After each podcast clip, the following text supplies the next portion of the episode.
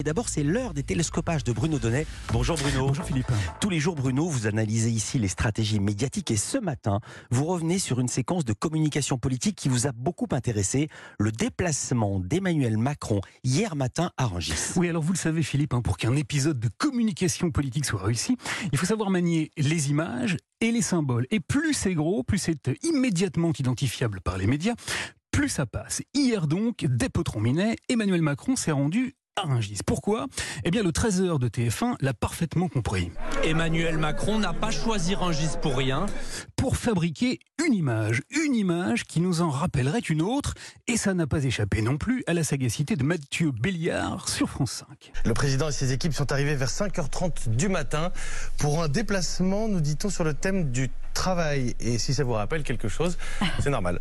Car comme l'émission C'est à vous qui a diffusé les archives hier soir, tous les journalistes ont immédiatement saisi que l'analogie que recherchait hier Emmanuel Macron, c'était celle avec un certain Nicolas Sarkozy. Ce matin, je suis venu à Rungis pour voir la France qui se lève tôt.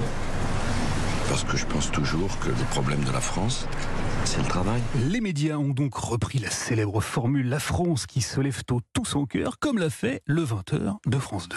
À Rungis, au petit matin, il devait venir parler à la France qui se lève tôt. Mais alors, pour quelle raison le président de la République a-t-il voulu créer cette ressemblance avec Nicolas Sarkozy? Eh bien, pour opérer une petite manipulation, un petit glissement sémantique extrêmement habile.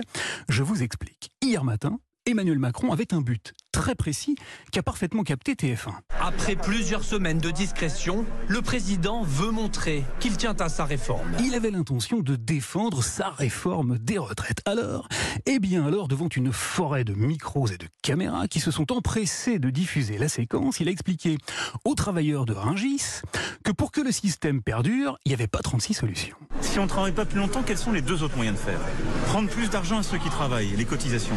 J'ai pas compris que les gens avaient, avaient du gras. Non.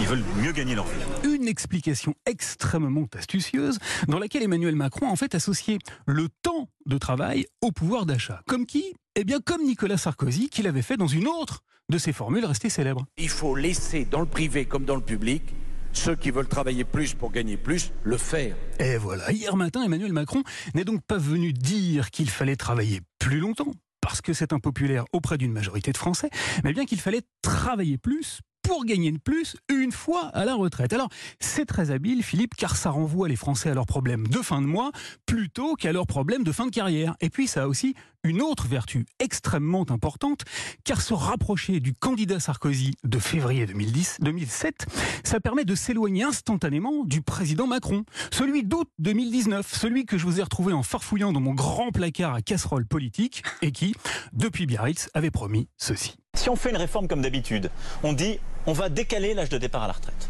J'ai dit il y a quelques mois, je ne ferai pas ça. Eh oui, celui qui refusait aïe, aïe, aïe. catégoriquement de faire travailler les Français plus longtemps. Pourquoi c'est pas juste de faire ça?